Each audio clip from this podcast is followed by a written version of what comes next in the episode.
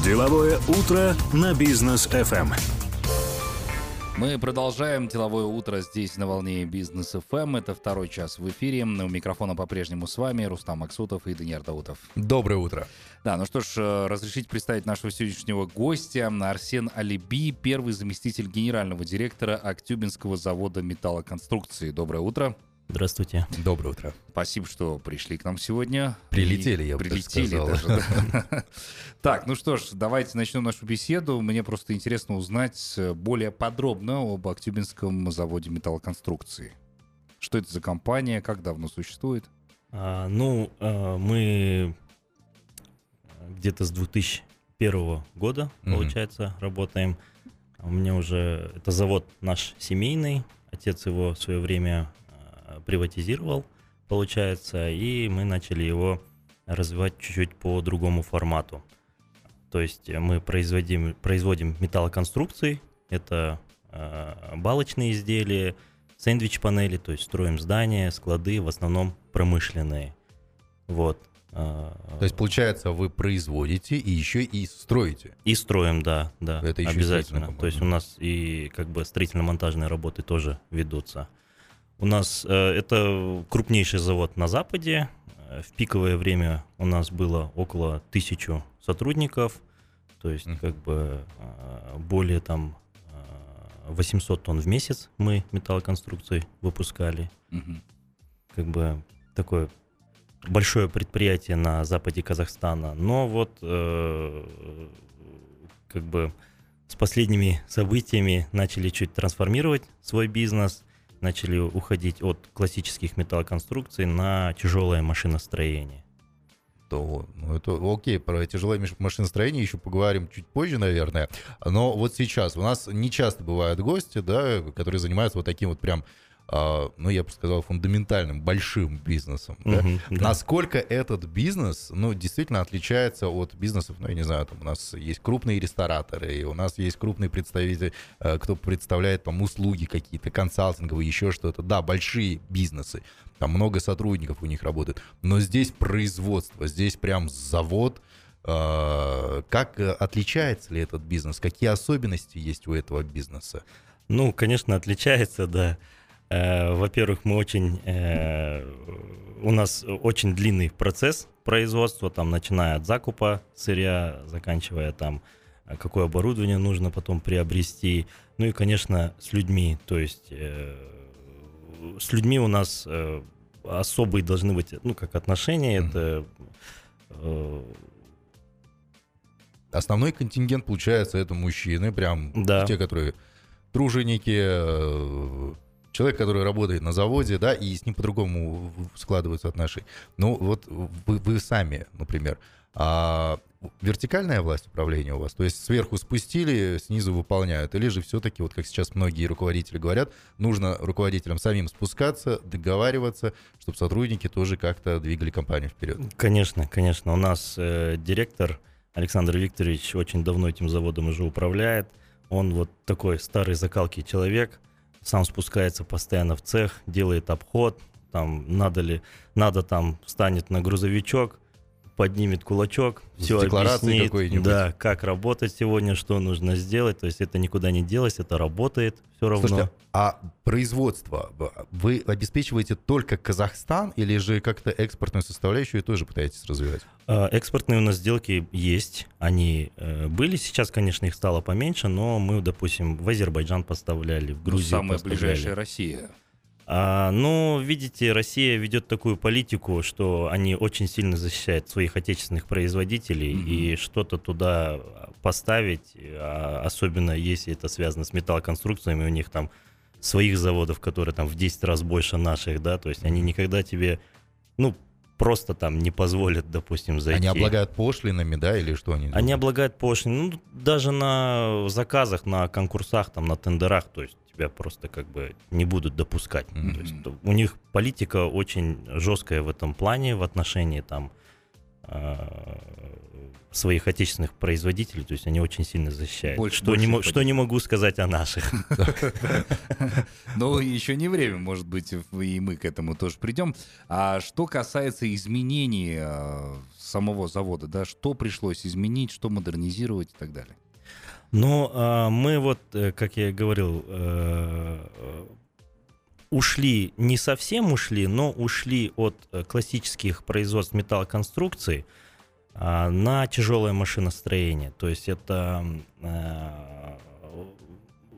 продукция с более высокой добавленной стоимостью, где есть инженерные решения очень сильные, там киповской работы очень много, а, именно на металлоизделии. То есть вот как бы, если как объяснять, допустим, металлоконструкции, они нужны всем, да? Да. Везде, постоянно.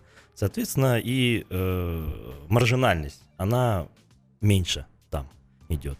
Но оборот большой. То есть Да. у тебя оборот там миллиардами идет, допустим, да, но по факту ты там особо ничего и не зарабатываешь, окажется, в конце, да, потому что, ну, сотрудников, э, операционная часть растет, по сотрудникам затраты растут, закуп сырья, логистика и так далее. Что такое там, допустим, металлоизделие? Ты э, вот, э, допустим, сделал ковш, да, шлаковый, большой. Он один, но он стоит очень дорого, Мгм. потому что это инженерные решения, это нужно там э, определенным компаниям, там, заводам, ферросплавам и так далее. То есть надбавленная стоимость на такие металлоизделия, она выше, но оборот меньше. То есть, условно, там с миллиарда ты можешь заработать там, не знаю, там 100 миллионов тенге, а там э, со 100 миллионов тенге ты можешь заработать там 30 миллионов тенге. Ну вот и разница получается, да? То есть примерно а вот так. вот. до оснащения оборудованием было, так как вы все-таки перестроили там линию и так далее? Или что? Конечно, Да. конечно, конечно. Ну, постоянно обновляем парк, постоянно закупаемся. Вот недавно мы еще докупили там парк оборудования, то есть нас поддерживают наши банки во время пандемии все равно, да. Но в основном все равно советское, конечно, оборудование, оно никуда не делось, оно мощное, оно еще практичное, оно, оно еще там 200 лет проработает, в этом вообще никто не сомневается. Ну вот, кстати, про добавленную стоимость хочется поговорить. У нас сейчас реклама на бизнес Да. будет. А после э, обязательно и экспортную составляющую еще обсудим, и добавленную стоимость. Это очень интересный момент. Оставайтесь с нами.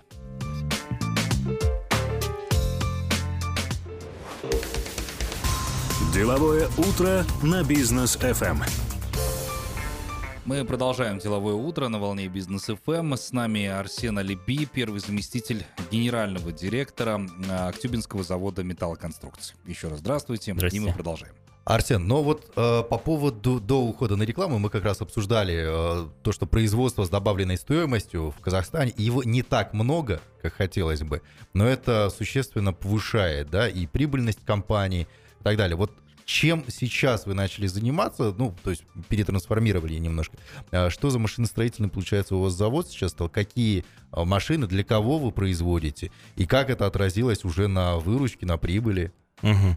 Ну, смотрите, да, то есть, э, как бы, так как наше название Актюбинский завод металлоконструкции, мы в полном мере не ушли от этого, то есть классически люди нас помнят по этому названию, они к нам идут, они у нас заказывают, заявки постоянные, то есть и на э, металлоконструкции, и на сэндвич-панели. Это вот э, такое промышленное, э, гражданское, как бы, заказы. Мы строим там склады, но именно в плане э, машиностроения мы, допустим, сейчас начали очень э, интересные, полезные вещи делать для наших недропользователей.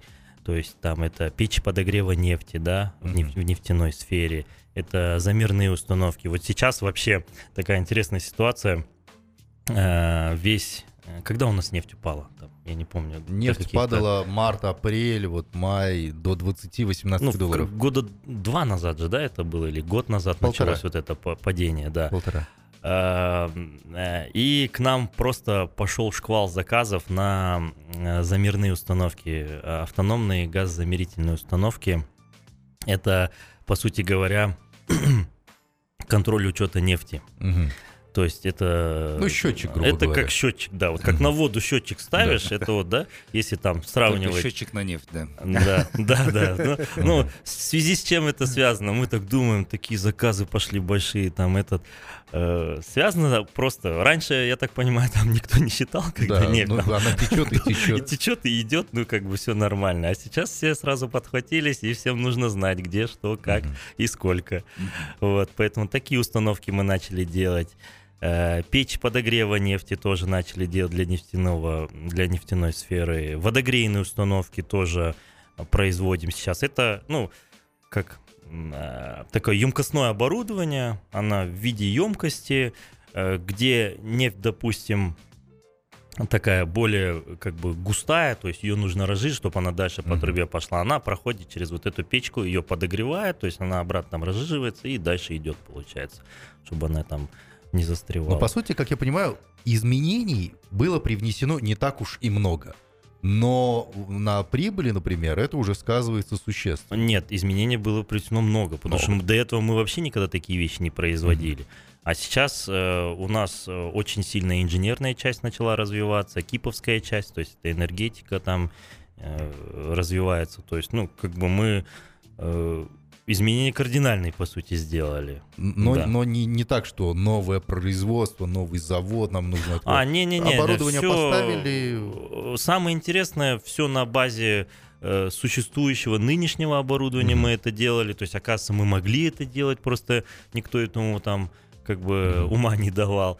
Э, Большую часть инженеров мы э, привлекли там из Горова Рудного, я вот сейчас вам Мгм. тоже рассказывал. Там, так как там тоже такой клондайк именно машиностроителей. М, Ну, то есть там прям семейные такие идут э, э, эти династии, Вот, которые кстати, там- о династиях. Что касается а, казахстанских мозгов, да, вот тоже до выхода а, в эфир мы обсуждали за, за кулисами, а, что не хватает квалифицированных, компетентных инженеров, да. А, Во-первых, их не хватает, во-вторых, они еще и уезжают ну, Да. там, в соседние государства. Вот как решаете вопрос с кадрами? Ну, э, очень печально это все. Как бы мы с этим сталкиваемся. Эта проблема, она по факту реально есть. То есть сейчас э, мало кто хочет идти там на инженера, на машиностроителя, все хотят быть Блогерами. блогерами, ванчиками. Да, всех привлекают эти картинки. А, как бы я вот тоже хочу сказать, да, то есть, э, знаете, вот нормальный токарь, нормальный там фрезеровщик, он, ну, очень хорошие деньги может зарабатывать. Если у тебя руки растут с правильного места и есть мозги, Мгм. вот я вам так скажу, у нас на заводе есть там как бы топовый наш как э, токарь, да, который токарную работу делает, это обработка металла. А, у него сдельщина с нами, мы знаем его ценность, он у нас в день 50 тысяч тенге зарабатывает. Но это неплохо. Это в день, да. Ну, понятно, что там смены, там этот, но Да-да-да. человек зарабатывает 50 тысяч тенге в день. Слушайте, для Актюбинска это нормально, мне Это кажется. очень хорошие деньги, я считаю. Да. Просто э, как бы отношения, то есть он выходит, у него там руки замазанные, да, и все думают, а, блин, Мгм. Бедолага. Бедолага какой-то. Но на самом-то деле бедолага человек, сел там, человек не зарплату поехал. получает, человек деньги зарабатывает. Да, это да, две да, большие да, разницы. Да, да, да. Ну, вот эта проблема, мы очень сильно держимся за людей, мы им всегда их мотивируем, всегда мы на заводе вот буквально год назад внедрили сдельщину, то есть Мгм. это сдельная. Чем больше выработал, тем больше получил. И, честно сказать, сразу, сразу поменялся, поменялись, ну, то есть выпуск нашей продукции. Люди заинтересованы, они знают, Мгм. сегодня быстрее закроют, б- больше сделает, э, больше получит. А план какой-то вы устанавливаете в компании? Ну, видите, у нас, э, у нас есть серийная продукция, а, э, как бы мы выпускаем э, арочные металлические крепи для э, шахты. Мгм. То есть вот шахту бурят, и вот эти крепи мы, Да, получается, да. чтобы как бы обвал, коррозии не было, мы делаем. Там есть план, там есть э, заданный план от заказчика, можно так сказать. А в плане завода, а, видите, у нас э, как project-based company, да, то есть Мгм. есть проект, есть работа. То есть мы вот постоянно как белки, белки, в- белки в колесе, да, Мгм. бегаем, ищем. И э, нету идентичных, допустим. То есть даже то же самое здание, оно не может быть идентично. То есть у всех разные потребности. Ну вот сейчас мы работаем, конечно, над э, тремя проектами. Э, именно хотим серийное производство, потому что, ну, что нам дает серийное производство? Серийное производство нам дает уверенность какую-то в будущем, да, под которым мы можем там и оборудование купить, и людей какой-то костяк уже знать. Ребята, вот у вас там на 5 лет у нас есть контракт, Мгм. там, допустим, с каким-то недропользователем. Вот, ребят, 5 лет у нас есть работа, такой-такой-то план делаем, столько-то, столько-то платим. Ну, как бы вот, вот так Слушайте, вот. интересно у вас производство, то есть вы не просто стоите на месте, да, вот у нас есть советское Постоянно. оборудование, мы будем делать там балки металлические, вы действительно трансформируетесь и какие-то новшества у вас есть. Поэтому, наверное, вы и вышли на IPO. Расскажите про IPO, почему не не как обычно это у нас делается, да, пошел в банк, взял кредит под конский процент, и теперь я вот должен выплачивать. А вы на IPO вышли, немножко по-другому сделали. Ну, чуть-чуть э, проясню картину, э, как вообще решение принималось выйти Да. на IPO. Это был 2015 год. А, тогда, помните, э, рубль очень сильно девальвировал. Да. Когда все там чуть ли... У нас вообще в Актубе э, люди ездили за продуктами. В России? В, в Оренбург, там, в Орск. там. Я помню, машины постоянно Машины все на- вообще на там номерах были. покупали эти машины пачками, потом Да. их продавали в Казахстане. Ну, как бы вот, вот эта ситуация, она э, чуть-чуть э, поломала всю нашу картину на заводе, потому что, ну, э, людям, там, компаниям, заказчикам, им просто стало в разы дешевле заказывать в России. Те же самые металлоконструкции, те же самые сэндвич-панели там и другую продукцию. Россия как бы она тоже на месте не стоит. То есть там наши конкуренты не спят там Да. и, забу- и в России. И э, мы очень сильно просели. То есть у нас была такая серьезная кредитная нагрузка м, из одного наших м, топовых банков.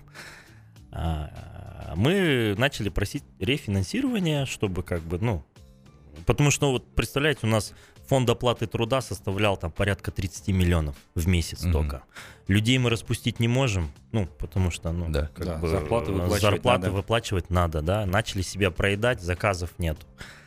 А, Потом появилась вот эта идея, то есть э, постараться привлечь сторонних инвесторов. Банк, конечно, нам в то время сказал, ребята, как бы, Ну, У самих не очень положение. что-нибудь сделайте там, короче, пацаны. Подсуетитесь. Да, да. жолаштых енді, давайте. Алда. Вы же что-нибудь все Да, же все 15 лет что-то придумывали, и сейчас придумаете. Банку, конечно же, это выгодно, да.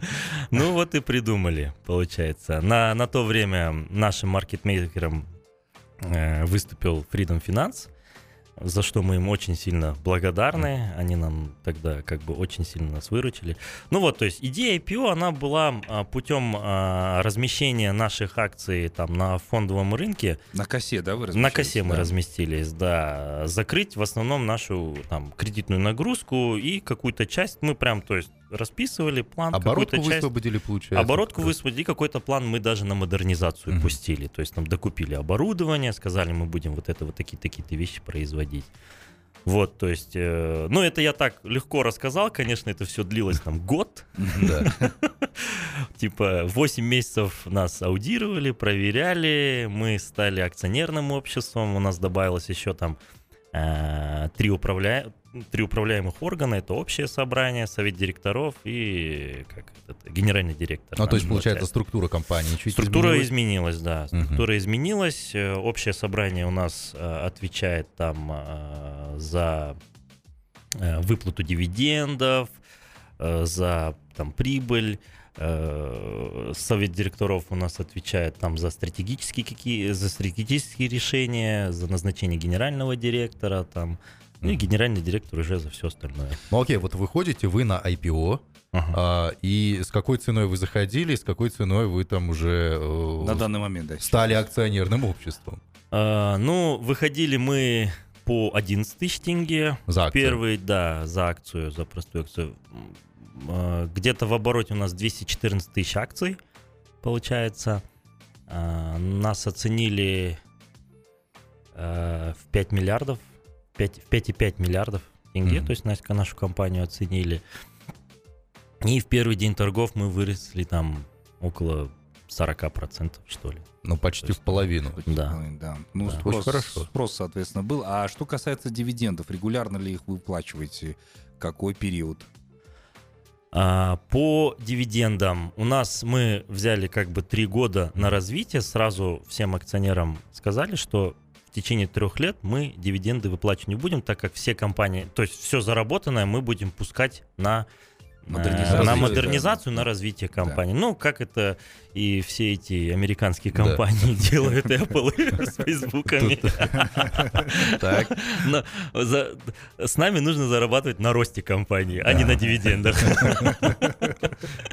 Хорошо, что пояснили, по сути дела. Так, ну давайте прервемся на короткую паузу, позже продолжим. Оставайтесь с нами.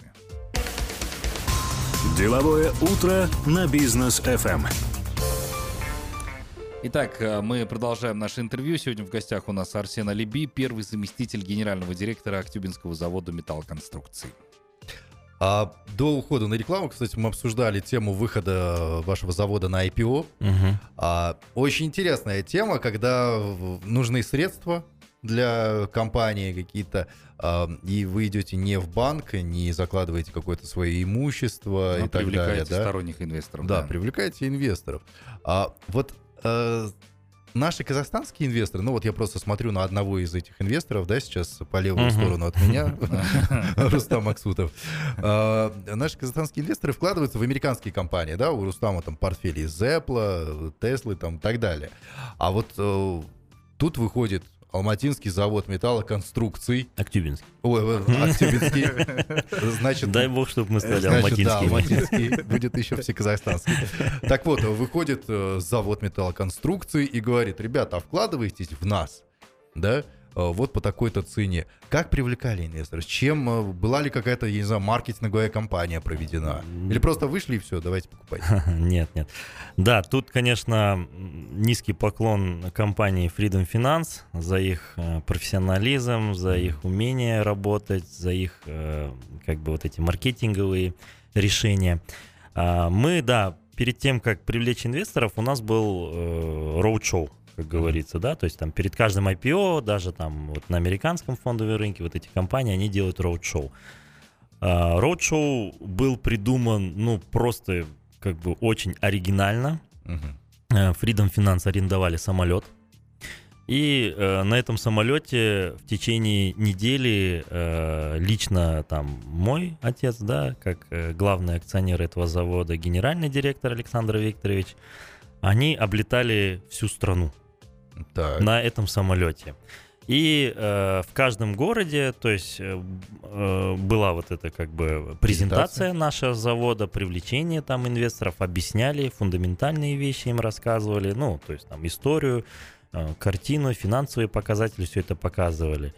Ну и вот э, как Это бы... прям как гастроли какие-то по ну, Казахстану. ну, да, это называется роуд-шоу, роуд-шоу не называется, по-модному, да. Ага. Ну, и это сработало, то есть как, как, как, как ни крути, то есть как ни странно. И решение было очень, конечно, оригинальное. Мы тогда сами были очень удивлены. Там, ну, люди как бы э, э, с региона.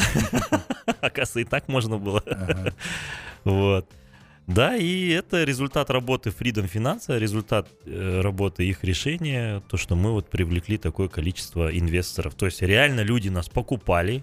Была, конечно, огромная компания еще рекламная, там э, всякие видео Мгм. на телевизорах, на радио тоже что-то было.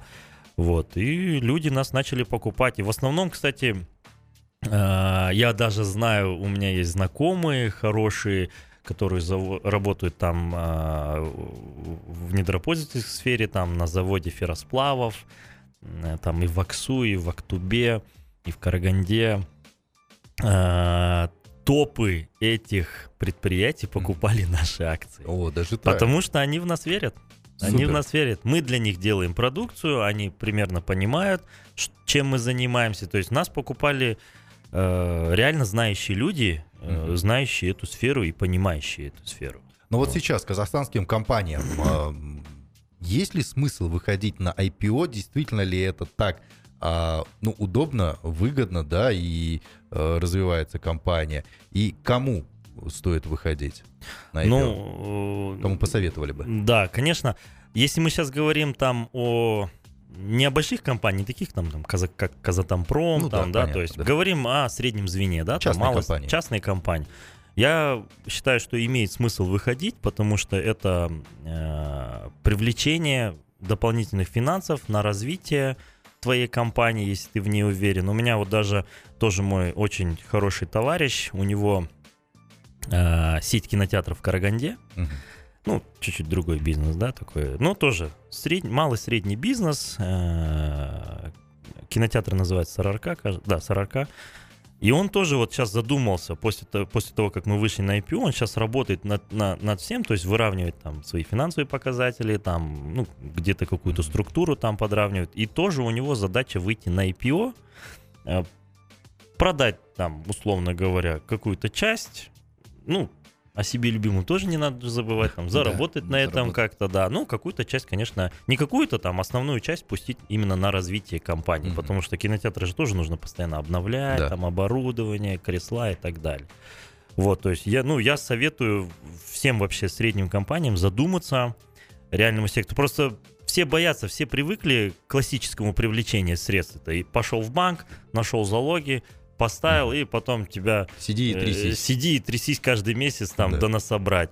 А здесь как бы, ну, то есть путем продажи доли своего бизнеса, ну, даже не продажи, там, размещения, да, ты привлекаешь инвестиции, которые можешь потом а, пускать в развитие компании. Психологически на IPO легче выходить, чем брать кредит? Да, Мгм. да, да. Ну, Потому это- что это мы... самое главное, да, наверное. Психологически, да. Ну,